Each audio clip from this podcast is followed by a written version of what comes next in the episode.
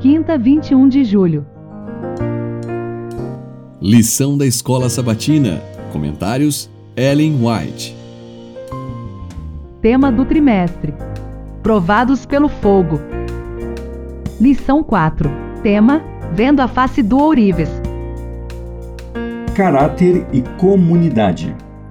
Os que pertencem à família da fé nunca devem negligenciar suas reuniões, pois esse é o meio designado por Deus para levar seus filhos à unidade, a fim de que, em amor cristão e companheirismo, possam ajudar, fortalecer e animar uns aos outros.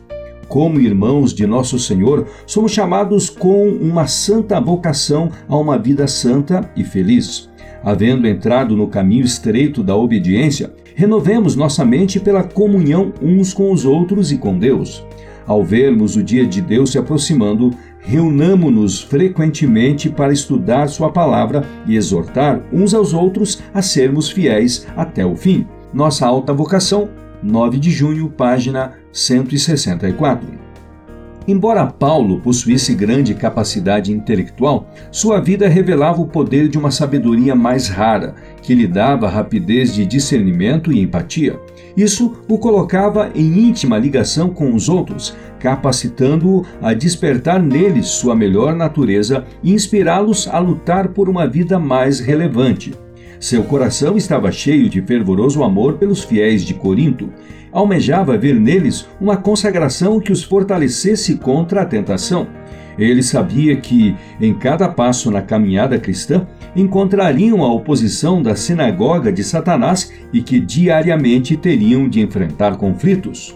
Os crentes de Corinto necessitavam de uma experiência mais profunda nas coisas de Deus. Eles não sabiam exatamente o que significava contemplar sua glória e ser transformado de caráter em caráter. Ver 2 Coríntios 3,18. Haviam visto apenas os primeiros raios do alvorecer dessa glória.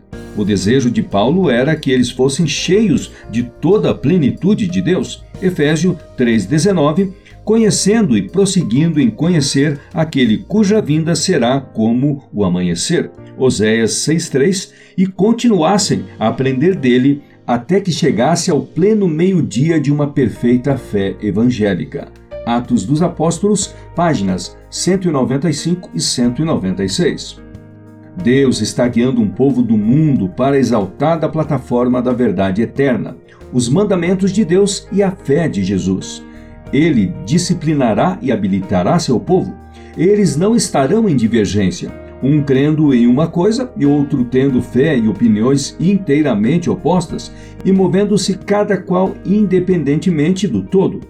Pela diversidade dos dons e governos que ele pôs em sua igreja, todos alcançarão a unidade da fé.